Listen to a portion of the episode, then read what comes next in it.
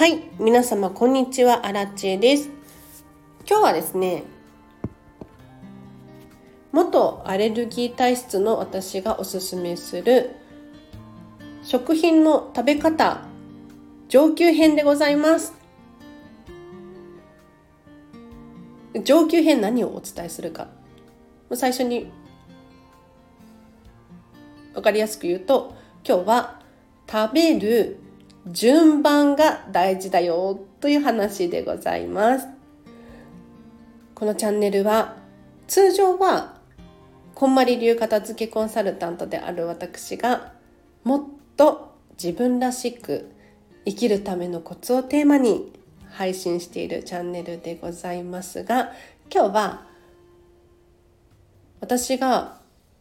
アレルギーのことについて話すと結構再生回数が伸びるのでちょ皆様興味関心があるのかなと嬉しく思うんですけれど食品の食べ方上級編食べる順番についてお伝えしようと思います。でまずね初めに注意ポイントがあって何かというと以前ね結構前なんですけれど食品の食べ方初級編と中級編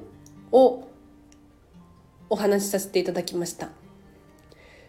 こちらを先に聞いてほしいです。というのも基礎があってからの応用編なんですよね。なのでマラチさんが食べる順番大事だって言ってたからといってじゃあファストフード店に行ってフライドポテトとハンバーガーの食べる順番を気にしたところでそれはね違うじゃないですか。なのでまず何がどういう影響を及ぼすのかっていうのを初級編で喋らさせていただきました。で中級編であんまりね高温で調理しちゃダメだよっていう話をさせていただきましたで今日は上級編。食べる順番でございます。はい。でねあくまで私が、まあ、いろんな本を読んでそれの中でいいなと思った部分を切り取ってお話ししているので100%正しいかって言ったらそうじゃないかもしれないですしもちろん反対の意見がある方もいらっしゃるだろうけれど私はこの食べる順番を気にして結構ね快適に過ごせているので皆様にもおすすめしたいなと思います。でまず食べる順番をどうして気にしなければいけないのかっていう話をしていきたいんですけれど皆様もねなんか一番最初に糖質を食べると血糖値が上がるから良くないとか太りやすいとか何か聞いたことがあるかもしれないんですけれど食べる順番ってじゃあどうしてそんなに気にしなければならないのかっていう話をね最初にしていこうと思います。まず食品には消化のスピードが速い食品と遅い食品とがありますよ。じゃ速い食品って一体何なのかというと一番早いのはお水ですよね 何にもお砂糖も入ってなくて炭酸も入ってない普通のお水これはねだいたい5分くらいで吸収されてしまうんじゃないかなと言われておりますがお水早いです。あとは果物も早いです。糖質は消化がしやすいのであっという間に胃から消えてなくなります。だいたい30分くらいから1時間くらいで消化されると言われています。で他にもね早い消化スピードの速い食品がありまして、えーと、牛乳は早いって言われてますしあと野菜の中でもナス科ナストマトも早い。あとかぼちゃ系も早いですね。ウリ科っていうのかな？かぼちゃズッキーニとかそういうのも消化が早いらしいです。一方で消化が遅い食べ物って一体何なのっていうことなんですけれど皆さん想像されてるかもしれません。お肉は消化のスピードが遅いんですよね。だいたい6時間くらいかけて消化されるなんて言われていますけれどお肉とかお魚とか多分お肉が一番遅いんじゃないかな。で食品によって要するに消化のスピードが違いますよっていうことをまず皆様にお伝えしましたがここで気をつけていただきたいのは何かというと消化の早い食品と消化が遅い食品を一緒に食べてしまうとお腹の中でどんなことが起こるかっていうことなんです。で皆様想像してください。果物とお肉を一緒に食べました。生ハムメロンを一緒に食べました。はい。これ美味しいんですけれどどんなことがねお腹の中で起こるかっていうと果物は消化スピードが速いんです一方でお肉は消化のスピードが遅いんですねなのでこう胃や腸の中で果物の消化は終わっているにもかかわらずお肉の消化がまだ終わっていないから果物がお腹の中から出てこれないんですよ。これね人間のお腹の中内臓系はそんなにうまくできていないのでその お腹の中で果物とお肉を分けるなんていう作業はないわけですよ。そうするとお肉の消化スピードに自然と合わせてしまわなき必然的に合わせざるを得ないんですね。でじゃあこれの何が問題なのかというとお腹の中でとっくに消化されてる果物が発酵し始めたりとか腐り始めたりするんですよ。なんか嫌な予感してきましたよね。そうするとお腹でガスが溜まったりとかあとは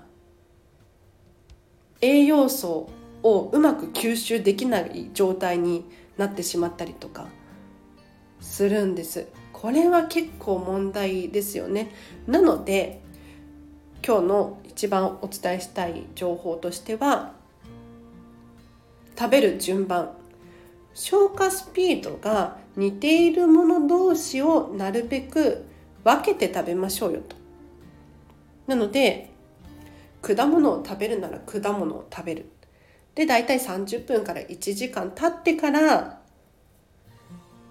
食事をする。お肉を食べるとかね。そうするとお腹の中で自然と果物とお肉が分かれるのでこう消化スピードを気にする必要もなく栄養の吸収もよく排泄されるわけですよ。でさらに言うとこの消化スピードっていうのを意識してあげると結構ね役に立ちます。でまず皆様あの糖質を最初に食べると血糖値が爆上がりするから避けた方がいいよっていうのを聞いたことがある方多いと思うんですよ。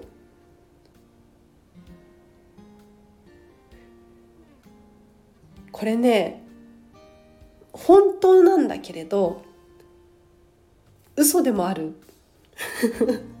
私ねいろんな本を読んできてあの分かったことがあるんですが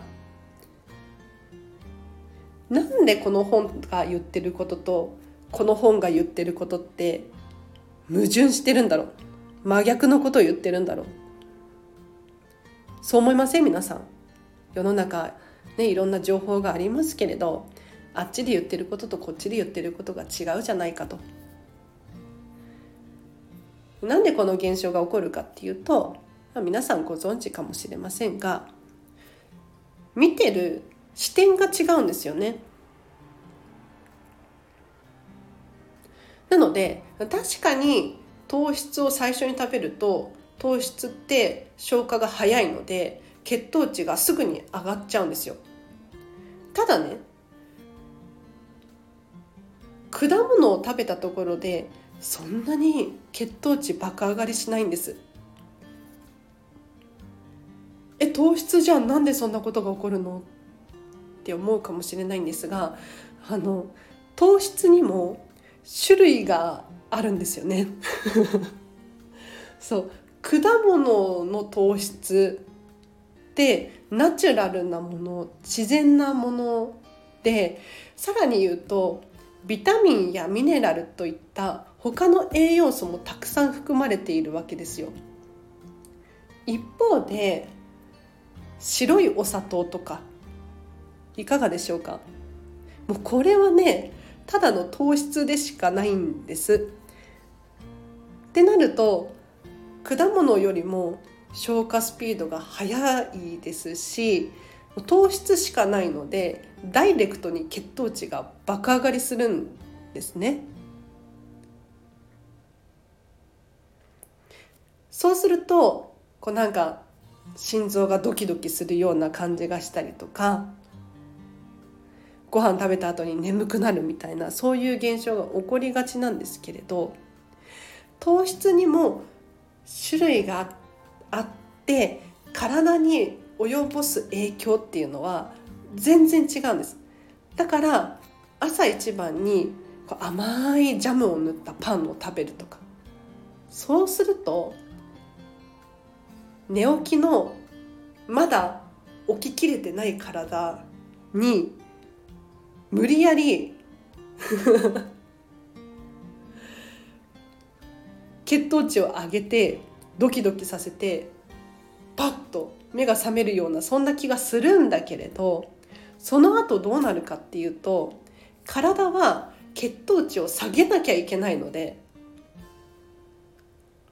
そこにエネルギーを使っちゃうんですよね。なので眠くなったりとかなんかどっと疲れが出るようなそんな気がするんです。一方で果物だったら全然問題ないんですよ。ちょっとこれはね皆さん実際に体感してほしいなと思いますが食べる順番確かにあります。何がいいのか悪いのかっていうのは皆様のね体で確かめていただくしかないと思う人それぞれ異なると思うんですけれどまずは消化スピードが異なるので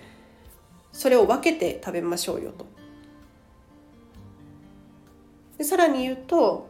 糖質は糖質と言っても一括りにしないで何の糖質なのかっていうのがとても大事ですよと。あとはこれを知っておくとすごく良いことがあって例えば夜寝る前に食べちゃいけないとかって聞いたことがあるかもしれないんですけれどなんで食べちゃいけないと思います？そうなんですよ。あの睡眠の質がね悪くなるんですね。なんでかっていうと体って基本的に複数の仕事を同時進行にこなすって苦手なんです。だからご飯を食べると消化吸収が始まりますよね。消化吸収をしている最中に寝るっていうのはちょっとね睡眠の質が悪くなるわけですよ。だから食べる前寝る前に食べちゃいけないですよなんて言われているんですがじゃあ寝る前1時間前に果物を食べますってなったらどうですか？これだとね消化も早いですしそんなにいっぱい食べることがなければ睡眠の質も変わらないと思うんですよね。むしろあの糖質を食べてあげた方が睡眠の質は良くなるなんていう研究データもありますのでもしかしたら何も食べないで寝るよりもいいかもしれないんですだからなんかねあっちの本ではこう言ってたからこれだけを信じようとかっていうのではなくって寝る前に食べちゃいけないんだっていうのだけを信じるのではなくなんでなんだろう？っていうのを深掘りしていくと寝る前にねお肉とかもう消化に6時間かかるようなものを食べてしまえば朝起きた時に胃にお肉が残ってても不思議ではないですよ。そりゃ睡眠の質も下がります。体調不良につながります。そうではなくって寝る前はちょっと消化がいいものを食べようかなとかもしくはちょっと少量にしておこうかなとか、まあ、いろんな方法があるんですけれど今日は食品を食べる順番がいかに大切かっていう話をさせていただきましたがいかがでしたでしょうか？これねちょっとテイク2なんですけれどそうさっきもね15分くらい喋って分かりづらいなと思って 撮り直したんですよね。で今日お伝えきれなかったことがたくさんたくさんあるんですが、まあ、分かりやすく言うとこんな感じですよと。はい、で実際にねアラチェはどういう順番で食べてるかっていうとまずは果物朝食べますね。まあ、朝は食べないけどえっ、ー、とね一番最初に食べるとしたら果物が好きです。そうするとねなんかね元気になる気がするんですよ。うん。まあ、信じるものは救われるじゃないけれど。でお昼とかあの活発な時間にお肉だったりちょっと消化に時間のかかるものをなるべく食べるようにしてます。で夜に関してもなるべく消化が早いものを食べたいので例えばヨーグルトとか果物とかもちろんね例外的にお肉を食べる日もあるんですけれど睡眠の質とかを気にしてまあ、次の日朝早いなとかだったらしっかり寝たいので果物だけで終わらせてみたりとかりんご1個りんご2個とかで終わらせたりとかすることもあります。これをね意識し始めるとすごくね快適であとお通じも良くなった気がします。もともと便秘とかではなかったんですけれど果物だけを食べるとやっぱりねあっという間に出てくんですよ。本当に。一方でお肉とか多く食べるともう全然出てこないですね。うん。なので消化の時間の違いなんだなっていう気づきが面白いですよ。ちょっと皆様の体で本当に人によって腸に住んでるその菌が違かったりとか体質が違かったりとかするのでこう一概にアラチェがこうだから皆さんもこうっていうのは言えないので体感してほしいなと思いますがでは今日は以上にします。皆様いかがでしたでしょうか？この放送が良かったらいいねボタンを忘れずに押していただけると嬉しいです。えちなみに私どれくらいアレルギー体質だったかっていう話しましたっけ？テイク2だから忘れちゃった。さっきはしたんだけれど。結構ひどかったんですよ。本当に大人になってからも肌がボロボロで鼻も詰まってて、えっと、25歳くらいまでかな？ひどかったですね。で何が起こったかっていうと、まあ、食べるものを変えた。っていうのが一番大きいです。それまではもうファストフードとかなんだろうカップラーメンとかポテトチップスとかねめっちゃ食べてたんですよ。でラーメン屋さんに行って大盛り特盛りとかね普通に食べてたんですけれどそりゃあね 体に悪いですよ。ただ当時はもう何にも知識がないから知らずに食べてたんですよで周りもみんな食べてるじゃないですかだけれど肌には影響がなかったりとかして私だけ肌が弱いのかなとかって思ってたんですが自分で自分の体を傷つけてたんだなって今では本当に思いますね。